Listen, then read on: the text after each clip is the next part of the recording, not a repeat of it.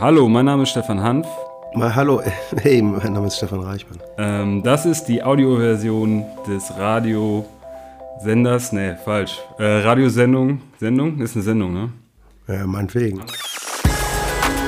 Das halt an Pop Festival Radio. Im Audiostream auf 674.fm. Live.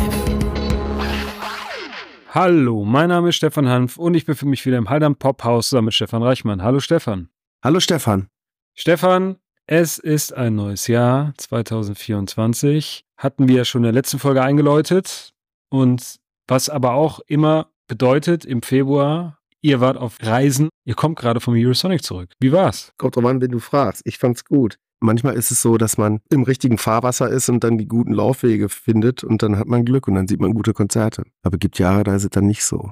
Und dann wird auch immer erzählt, so das ist aber auch Standard. Jedes Jahr wird immer äh, die gleiche Sau durchs Dorf getrieben. Letztes Jahr besser, aber es ist auch eine Phrase wie schnell ist nichts getan. Du warst auch, wenn mich meine Erinnerung jetzt nicht täuscht, weil wir haben tatsächlich schon mal über Eurosonic gesprochen. Du warst, glaube ich, relativ am Anfang schon da. Ist das richtig? Also, als es international wurde, vom Norderschlag zum Eurosonic, genau, 1999 war der erste Mal da. Gut, du wirst jetzt wahrscheinlich sagen, früher war alles besser, aber was ist denn der große Unterschied zwischen 99 und 2024? Das ist natürlich, das hängt natürlich auch, das ist ja das Schöne, das hängt natürlich auch mit Leuten zusammen, die jetzt nicht mehr so vorbeikommen. Es ist mal, es gibt ja immer so eine gewisse Rotation, auch bei den Bookern vom Roskilde. Dann gab es einen schönen kleinen, eine kleine Kneipe, so eine Bar, The Spiegel, die gibt's nicht mehr. Da gab's, das war auch ein Konzertladen, da konnte man hinten Konzerte gucken und oben. Das war wirklich eine ganz kleine Bar, The Spiegel, und das war wirklich so ein, ja, wie soll man sagen, das war der, der Abfluss des Tages, ne? Da traf man sich. Da kam so die räudige Booker Truppe oder keine Ahnung, alle nochmal zusammen und da wurde dann auch lustig oder so, ne? Da hat aber auch der eine oder andere Cola Light getrunken, um was mitzukriegen, um was aufzuschnappen.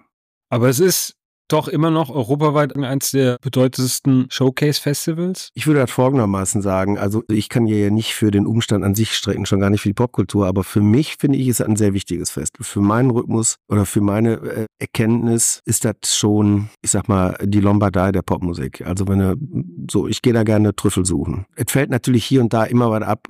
Great Escape ist sicherlich natürlich durch die Internationalität auch nicht schlecht. Die haben auch gelernt, dass sie natürlich im Mai für die eigentliche Festivalsaison zu, zu spät sind. Und deswegen setzen die natürlich die, die, die Pflänzchen früher aus, weil sie im Prinzip im Mai schon für die Saison des darauffolgenden Jahres. Also Eurosonic ist es nicht getan. Man muss natürlich in verschiedenste Richtungen gucken.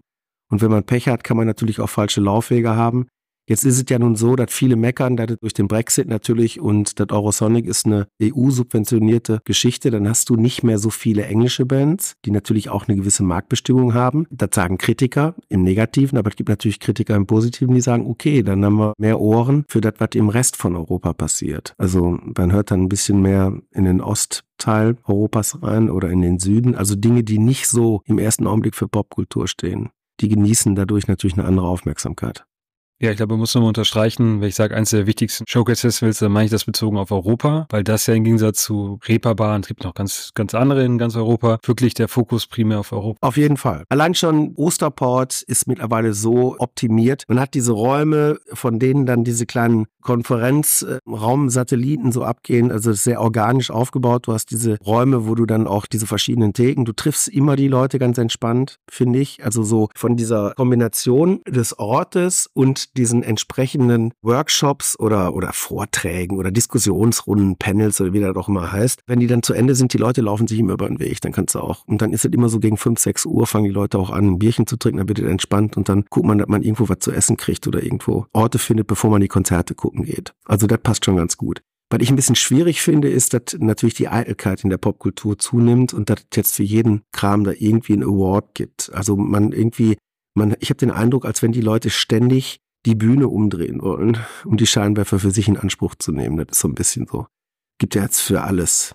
Wenn das irgendwie, also das ist so ein Subventionskarussell, so ein Perpetuum mobile aus, aus öffentlichen Mitteln, die da mehr oder weniger dafür sorgen, einen Award nach dem anderen. Und das finde ich ein bisschen anstrengend. Aber sonst äh, nach wie vor eine tolle Veranstaltung. Man trifft Leute, man trifft heute andere als vielleicht damals, noch ein paar von den Älteren. Wird jünger, ich werde älter, mal gucken. Mir ist aufgefallen, dass die Innenstadt von äh, Groningen fast unbepflanzt ist.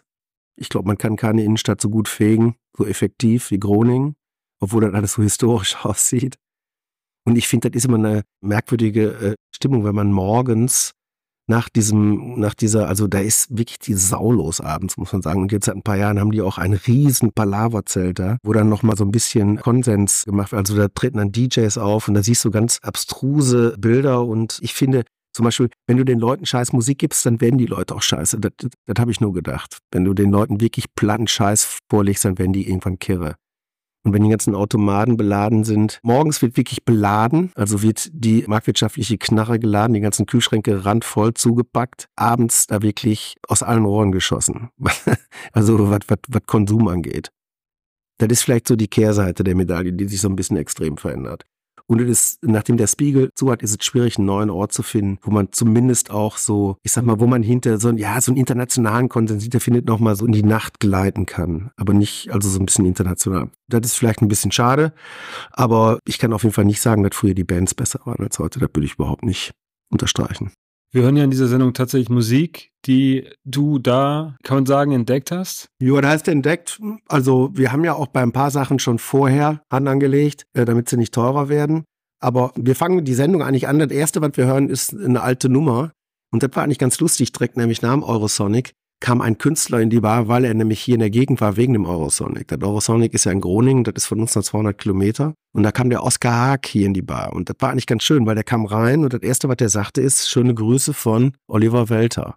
Und ich habe erst überlegt, Oliver Welter, da kanntest du auch so einen Plakatkleber aus Köln.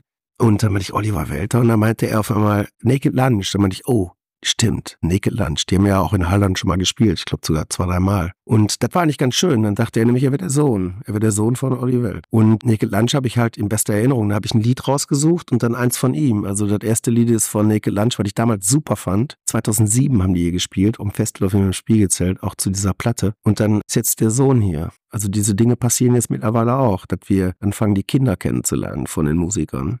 Und ich finde auch ganz schön, wenn man so Musik hört, dass man dann ganz oft auch immer sagt, ey, das hört sich an, das habe ich schon gehört, das kenne ich schon, das war der und der. Man muss natürlich dem Ganzen auch zugestehen, wenn so die neuen Generationen kommen, die hören ja auch das, was vorher schon war und interpretieren die Dinge ja auch. Wenn ich jetzt zum Beispiel diese Nummer, die ich in der letzten Sendung gespielt habe, das ist ja diese Session von The National, die Sieben-Minuten-Nummer, das erinnert mich ja auch so ein bisschen an dieses Blue Oyster Cult-Ding hier, Don't Fear the Ripper oder wie das hieß. Und die covern das ja nicht. Aber das, die Dinge treten immer wieder irgendwie, äh, finde ich, auch eine nachvollziehbare, intelligente Art und Weise wieder äh, an die Öffentlichkeit. So wie so ein Kompost, so wie, weißt du, so, das schmeckt sich durch, wie bei Farbe haben wir auch drüber geredet. Das finde ich auch normal, weißt du, das so, so, so, so, so Verästelungen dann irgendwie auch immer so, so eine musikalische Idee weitertragen die man vielleicht schon mal gehört hat, aber dann eben von unseren Kindern und der nächsten Generation und der Folgegeneration interpretiert werden. Das finde ich überhaupt nicht fehlerhaft. Aber wenn ich dann mitkriege, wie dann äh, klassischer ABBA-Hit mit Techno-Rhythmen unterlegt wird und der Typ da wahnsinnig erfolgreich mit ist, ein holländischer DJ und die Leute da alle in der Innenstadt kirre werden, dann macht mir das Angst. Das finde ich schrecklich.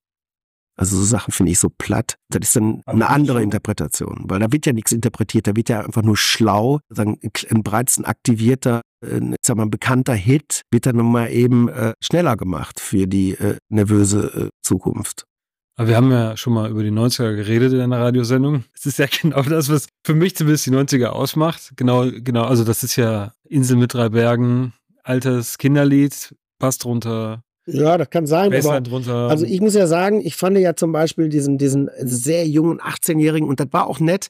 Der hatte einen, einen, total netten Tourmanager dabei. Das war ein Kärntner mit, mit äh, auch Slo slowenischen Wurzeln. Und wir haben auch viel über diese Nachbarschaft äh, zum Balkan gesprochen, auch welchen Einfluss Slowenien auf Kärnten hat und so. Und da habe ich nur gedacht, wie, wie toll er mit der Bar ist, diese Leute zu treffen und mit denen darüber zu reden. Ist egal, wo sie herkommen. Weißt du, die interessieren sich auch dafür, was wir so zu erzählen haben, die Nähe zu Holland, deren Nähe zu, zu Slowenien, dann haben wir über Ljubljana gesprochen. Man sieht ja in Ljubljana auch so ein bisschen diese Fragmente der Habsburger und so. Das sind alles, das finde ich total spannend. Und Jetzt bei der ist mir speziell aufgefallen, ich habe da eine Sängerin entdeckt, äh, Saho de Sagazan oder so ähnlich. Sahu de Sagazan heißt sie, glaube ich. Und das habe ich mir in der Showburg angeguckt, vom ersten bis zum letzten Ton. Ich wollte eigentlich zwischendurch mir noch zwei andere Konzerte kurz angucken. In der Fitz unterwegs, aber das hat mich so fasziniert. Die Frau fand ich irre. Und dann ist mir nochmal aufgefallen, dass ich bei den Franzosen auch unglaublich mag, wenn sie, wie sie auch mit ihrer Mimik sprechen. Also es ist ja nicht nur die Sprache an sich, sie unterstützen das ja auch noch alles mit einer unglaublichen Mimik diese französische Sprache hat ja irgendwie was unglaublich. Ist ja wie Klavierspielen, habe ich schon mal gesagt. Diese, und die war so eindrucksvoll und das alles so ein bisschen elektronisch und dann hörte man da auch wieder so ein paar Momente, So hatte ich leichte Erinnerungen an Short Paris oder eben auch an Glück, letztes Jahr lang gespielt haben. Das hat mich fasziniert. Das war eine echte Entdeckung. Aber da waren ein paar Entdeckungen, auch Crème Solaire aus der Schweiz. Dann hier Loverman hat mir gut gefallen aus Belgien. Belgier sind immer gut. Lustig, so eine mazedonische Band, wo ich dann die ganze Zeit dachte, scheiße, die äh, irgendwie ein Musiker ist wohl ums Leben gekommen, weil sie den durch, durch irgendwie so eine, so eine Vogelscheuche ersetzt haben und haben so das, das Konterfei von ihm ausgedruckt und dann da oben drüber gehängt. Das fand ich völlig krude, das Ganze. Und dann habe ich hinterher einen aus Mazedonien getroffen, der hat mir dann erklärt, ja, da wäre totale Scheiße gewesen, was die da gemacht hätten. Der hätte halt seinen Reisepass, äh, der wäre abgelaufen gewesen, der hätte nicht mit ausreisen dürfen. Aber ich möchte nicht wissen, wie viele Leute in dem Raum gedacht haben, dass der tot gewesen wäre. Aber äh, alles in allem, ich fand es war toll, genau. Viel entdeckt. Auch für mich so, auch Sachen verworfen aus den Ideen, die also komplett erneuert, anders gedacht, also Sachen vom Tisch genommen, neu wieder drauf. Also von vom Inspirationsfaktor war das ein richtig gutes Festival. Und natürlich auch immer schön, Leute zu treffen, wie die Sachen machen und so. Ist immer sehr lebendig. Aber was man bei Showcase Festivals immer dazu sagen muss, du hast ja da eine andere Sicht drauf, nicht nur weil du dich intensiv mit Musik beschäftigst, aufgrund des Festivals und der Bar, sondern halt eben auch, du gehörst ja zu diesem Netzwerk. Wenn ich mir vorstelle, ich würde da als normaler Gast hinfahren, ich glaube, man würde vielleicht sogar mehr Zeit in Schlangen verbringen. Also äh, ich sag mal, wenn ich jetzt natürlich jetzt hier, wenn wir am runden Tisch sitzen würden und wir hätten noch andere Gäste, dann würde das Ganze in einer unglaublichen Gerechtigkeitsdiskussion landen. Weil wir natürlich damals 99 wurde die ETAP gegründet und wir sind Mitgründungsmitglieder. Das ist natürlich heute schon ziemlich gut, weil wir dann auch diese ETAP-Bändchen kriegen. Und mittlerweile ist es so, dass du bei vielen Clubs nicht mehr reinkommst, weil eben da lange Schlangen vorstehen. Weißt du, da mixen sich ja die Konferenzteilnehmer, die Delegierten. Und dann gibt es nochmal diese Sonderbändchen, das ist wirklich das äh, Top-Bändchen. Das ETAP, da kannst du, du kommst immer rein. Das ist immer so eine ganz kleine, ja, was kleiner halt, Hinweis. Was einen Grund hat, weil ja, ja, weil wir die Bands, weil wir Festivals sind. Also es gibt da, ich weiß gar nicht, wie von den Bändchen werden noch nicht viele ausgegeben. Das ist natürlich ein echtes Privileg und du läufst dann an den Schlangen vorbei und es gab früher Clubs, die haben das grundsätzlich abgelehnt aus einem aus einer aus einer politischen Idee heraus. Nur bin dann meistens auch nur wirklich zehn Minuten drin, wenn ich sehe, das ist eine lange Schlange und dann nur andere Leute reinkommen können weil ich ja eigentlich nur einen Eindruck haben möchte von dem Live-Konzert. Ich gucke mir seltenst ganze Konzerte an. Deswegen habe ich das gerade mit der Französin erwähnt, weil mich das aber echt umgeblasen hat, weil ich das das hat einfach unfassbaren Spaß gemacht und deswegen bin ich geblieben. Ich meinte es auch, ich meinte es auch eher generell auf Showcase-Festivals bezogen. Also es muss auch nicht immer so sein. Ich möchte jetzt jemanden davon abhalten, zum Reeperbahn zu fahren oder zum Eurosonic, wenn er keinen äh, beruflichen Grund hat, wieso dahin fährt. Aber ich war ja auch schon mal da. Ich muss immer dran denken, wie sich hier manche Leute über Spiegelzelt beschweren, weil sie da nicht reinkommen. Ich glaube, diese Leute müssen auf Showcase-Festival gehen, um das stimmt allerdings, zu erfahren, was es bedeutet, in der Schlange zu stehen. Das ist eine ganz andere Kategorie, das muss man sagen. Und das war dies Jahr wirklich krass. Und ich habe auch viele Leute aus der Branche getroffen, die halt keine Fest, also ich sage mal, da sind ja auch viele Agenten, die da sich neue Bands angucken. Ne? Also ich sag mal, Agenten sind dann die aus England und, und, und äh, dann gibt's die Promotoren, die eben aus den jeweiligen Ländern, die gucken sich Künstler an und die haben diese klassischen Konferenztickets, aber die sind auch nicht billig, die Dinger. Das darf man ja nicht vergessen. Und äh, die sehen teilweise keine Bands. Also die,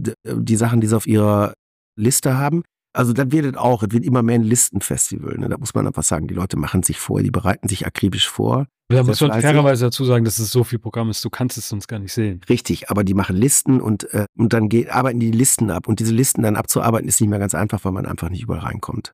Und ich bin nicht so gut in Listen und schon gar nicht in To-Do-Listen. Deswegen finde ich das manchmal, ich lasse mich auch ablenken von, von, von guten Freunden und deren Geschmack und gehe dann andere Wege. Dann, dann bin ich auf einmal da und dann bin ich hier und dann komme ich wieder in mein gedachtes Fahrwasser, fällt mir die Band ein. Aber dann hat dies ja super gut geklappt. Aber es gibt manchmal natürlich auch Jahre oder nicht Jahre oder Tage, wo es dann nicht so gut klappt, aber dann ist das so. Aber dann im Nachhinein muss man einfach fairerweise sagen, dass jeder Jahrgang immer was für sich hat. Hat man immer. Ich meine, die Anushka zum Beispiel, die letzte Jahr lang gespielt hat, die habe ich nicht auf dem Eurosonic gesehen, die habe ich ja über, übers Eurosonic kennengelernt. Im Nachgang. Weil ich dann auch immer noch mal die Listen durchwühle. Weil man hört ja auch wahnsinnig viel. Also ist ja so, dass man nicht nur die ganzen Konzerte sieht, man spricht mit vielen Leuten, man trifft viele Franzosen, Schweizer, Italiener und alle haben ja irgendwas zu erzählen und was sie uns stellen, was musst du dir angucken und etc. Und das kannst du gar nicht alles sehen. Aber irgendwie so, so Fragmente bleiben dann immer hängen und dann mache ich das immer, dass ich im Nachhinein dann auch nochmal gerne in Dinge reinhöre, die ich nicht gesehen habe. Weißt du, wenn ich dann sehe, oh, da war aber eine große Stange. Aber manchmal ist es auch ganz gut, eben da, wo keine Schlange ist, reinzugehen und dann denkst du, weil es werden natürlich auch immer so, so, es gibt dann auch immer so gewisse Gerüchte, die dann so gespielt werden und dann hat ich war zum Beispiel beim Konzert, wo Billie Eilish gesagt hat, die wäre fantastisch und da war eine Riesenschlange. Und ich habe keine Ahnung, was Billie Eilish meinte. Ich glaube, dass diese Künstlerin wirklich gut ist, fantastisch ist, aber die hat völlig am falschen Ort gespielt. Also die hat, du musst dir vorstellen, da spielt einer ein klassisches Klavierkonzert am Budapester Hauptbahnhof, äh, wenn, wenn Onwet Budapest ein Heimspiel hat. Oder äh, keine Ahnung, also wenn da einfach die Sau los ist. Das passte nicht zueinander. Und ich bin wirklich durch Zufall da gewesen, habe dann nur gehört, warum wollen alle jetzt zu diesem Konzert? Weil man hat festgestellt, dass eben gewisse Orte in diesem Luthersker Grand Theater ab, das sind einfach Orte, die sind, das hat mich gerade auch total interessiert, wie kann man auch Bühnen denken und, und, und das Verhältnis zwischen Künstlern und Publikum, wie die aufeinandertreffen, weißt du, wie, wie, wie, wie eng kriege ich das hin? Aber das ist da natürlich nochmal was Spezielles. Ja, aber die sind alle unterschiedlich. Das geht, doch, das kann man da auch sehen. Das ist, Lutherkerk ist super. Dieses äh, Grande Theater ab ist eben super dann merkst du, wie wichtig das ist, wie Publikum zum, zu den Künstlern steht. Aber es ist halt ein Indoor-Festival. Ja, natürlich, klar. Aber gut, wir haben ja auch hier, wer Spiegel, Spiegelzelt ist auch drinnen. Jugendheim ist auch drin. Die Bar oder, oder Kaltern sind alle Veranstaltungen drin. Aber da auch dann, trotzdem denkst du darüber nach, wenn wir die Hauptbühne sehen, okay, wie kriegen wir das noch geschmeidiger, dass diese Grenze eine andere wird? Dass da Leute eben wie im alten Inka-Reich angebetet werden. So, weißt du, so, da, wie kann man das noch homogener machen? Diese, weil mir ist aufgefallen bei einigen Konzerten, wo die Künstler dann auch wirklich nicht ins Publikum gesprungen sind, um getragen und gefeiert zu werden, sondern einfach diese Laufwege gemacht haben, weil sie einfach auch so ein bisschen, ich sag jetzt mal, diese Energie verrühren wollen zum großen Ganzen. Aus einer das fand ich interessant, das hat mir gut gefallen. Was ich halt interessant finde, im Vergleich zu Groningen, dass vieles, was du über das Eurosonic sagen kannst, nicht du, sondern oder vielleicht anders, was man über das Eurosonic sagen kann, das könntest du eigentlich auch als Zitate nehmen, was manche Leute über Silent Pop sagen. Also durch das Highland Pop habe ich diese Band überhaupt kennengelernt, obwohl ich sie gar nicht gesehen habe. Schlange stehen, ne, gut, ein leidiges Thema, aber äh, diese ganzen... Ja, vielleicht ist es... Obwohl Highland kein Showcase-Fest ist, muss man ganz klar sagen. Nein, nein, sie bin ich. Aber andersrum ist es natürlich so, wir haben schon Eurosonic und Highland haben schon eine Beziehung. Also der künstlerische Leiter vom Eurosonic ist auch ein guter Freund von mir. Wir fahren auch zusammen zu Kilby und wir tauschen uns aus. Aber ich habe dann auch gedacht, dass natürlich gewisse Punkte schon Ähnlichkeit haben. Nur eben auf einem wesentlich entspannteren Level. Ich glaube, weiß nicht, wie viele Bands da sind. Ich glaube 350 oder so. Und bei uns sind jetzt, pendelt sich bei 60 ein, wo manche auch zweimal spielen. Also wir versuchen ja auch den Leuten mehr oder weniger, äh, ich sag mal, so Dinge, so Ideen, Tipps daraus zu ziehen, um sie hier vorzustellen. Und wir beschäftigen uns da ganz extrem mit Geschmack und mit, mit, mit einer gewissen Ästhetik und eben mussten ja auch selber lernen, ganz oft in Diskussionen, was man dann so, was ich dann anfangs sagte, also ich für mich sage, das ist jetzt für mich das beste Lied gerade. Das ist ganz wichtig, nicht zu sagen von vornherein, das ist das beste Lied der Welt, das ist die beste Band, das hören wir viel zu oft. Wir sind mit diesen Superlativen sehr inflationär unterwegs. Aber für das, was wir jetzt gerade gut finden, schlagen wir das vor, genau. Und natürlich ist Halle in der Kuration viel, viel freier. Das ist ja, das, das unterscheidet uns im Wesentlichen. Das wird natürlich immer lebender beim Eurosonic, weil die natürlich viel mehr öffentliche Mittel annektieren. Und die sind natürlich gebunden in ihren Direktionen. Also wenn ich dran denke, dass ich damals den Asaf Avidan da unterbringen wollte, und als mir gesagt wurde, tut mir leid, das geht nicht, der ist Israeli und der darf da nicht spielen, weil das eben nicht EU ist, dann habe ich noch gesagt, ja, aber beim UEFA-Pokal und so, da geht das da auch. Warum geht das denn nicht bei der Musik? Könnte da nicht eine Ausnahme machen? Und zum Glück habe ich einen Freund gefunden, der ein kleines Label-Festival parallel zum Eurosonic in Groningen gemacht hat. Und der hat gesagt, klar, bring mit. Und dann ist Asaf mit seiner Band, ist er dann halt da aufgetreten. Und dann haben wir das hinterher so gemacht, dass wir in irgendeiner Kneipe eine Anlage gemietet haben, den Wirt gefragt haben, für die Gesangsanlage nutzen können. Und hat Asaf dann im Prinzip für glaube ich, dafür gesorgt hat, ein paar englische Agenten, wichtige vom Glastonbury und so dann eben da ein Bier trinken und dann hat er da gespielt. Also diese Sachen, da muss es aber schon so ein bisschen fudeln. Aber mittlerweile ist es ja nun so, dass auch andere Leute auf die Idee gekommen sind und parallel zum Eurosonic, so wie das auch beim Great Escape ist, bei anderen Festivals eben ihre Indie-Unabhängigkeits-, Anti-Economic-Festivals oder was auch immer machen. Alle Markantreit haben es in Haldern auch gemacht. Genau, ja, haben wir drüber geredet, aber das war eine Kirche. tolle Sache. Ja, aber, ja ich habe ja auch nichts dagegen. Ich habe ja selber diesen, ich sag mal, diese Guerilla-Nummer schon gemacht. Und das hat aber dazu geführt, dass Asaf damals zum Great Escape eingeladen worden ist und auch zum Glastonbury. Ist es denn so, wenn man beim Eurosonic ist, dass man wirklich so eine kleine europäische musikalische Reise macht? Ich habe das Gefühl, dass ich einen guten Einblick in die jeweiligen Länder kriege. Bei Deutschland brauche ich das jetzt nicht so, das kenne ich ja, das ist ja nicht, aber äh, bei Österreich vielleicht auch nicht, aber zum Beispiel bei der Schweiz geht schon los, französischer Markt total und wo ich, man kann das doch gar nicht alles wissen. Man kriegt viele Vorschläge von Leuten, die man gut kennt, aus ihren Ländern und sagen, hör dir das mal an, hör dir jenes mal an. Da ist natürlich die äh, Chance, äh, ich sag mal, auf engstem Raum einer äh, Fitz, die die Konzerte alle anzugucken. Also viele von denen, alle geht natürlich nicht. Aber das dann nochmal live zu sehen, das ist natürlich schon super. Und das ist natürlich auch immer von großem Vorteil, weil es eben nach der Weihnachtszeit ist und man hat dann wirklich viel Familie gehabt und das ist so, man kommt zurück in den Beruf in Anführungsstrichen und die Leute treffen sich und erstaunlicherweise hat sich bestätigt, viele Veranstalter, die ich getroffen habe, äh, die sind fast alle schon durch mit dem Booking. Also die Nervosität greift um sich und viele sind schon durch. Das gilt nicht nur für Deutschland, das gilt eben international auch. Also die Leute wollen alle auf die sichere Seite des Ufers, so habe ich den Eindruck. Was natürlich auch ein bisschen schade ist, weil jetzt passieren ja auch noch immer Sachen. Also du merkst, dass jetzt auch durch dieses Eurosonic nochmal eine ganz andere Bewegung reingekommen ist in den Markt. Es, es lösen sich Dinge, die nicht hundertprozentig fest waren jetzt wieder und die werden dann auch von alleine vor die Tür gesetzt, weißt du? So, weil du einfach wieder andere Ideen gesehen hast und das dann auch anders denkst. Und dann gibt immer, dieses Festival ist auf jeden Fall immer gut für Impulse. Aber ist es denn, ich meine, du kennst es seit 1999, ist es denn heutzutage überhaupt noch möglich, da irgendwas zu entdecken? Ist das nicht alles schon durchs Internet klar? Ist aber, das geht sicherlich schneller. Das heißt also, die Schlangen sind gezielter von Leuten, weil sie sich vorher besser informieren konnten und die Möglichkeiten hast du. Aber du musst es schon noch bewerten. Du musst da schon noch hingehen und musst dir selber eine Meinung machen, was das live ist. Das ist jetzt die Leute, ich habe ja auch immer den Eindruck, dass wir durch dieses Internet aber auch trotzdem die Möglichkeit haben, die Musik zu hören, aber eben nicht live. Wir müssen dann schon wirklich vom Sofa aufstehen und dahin gehen. Es ist nochmal was anderes, die Sachen dann live zu sehen.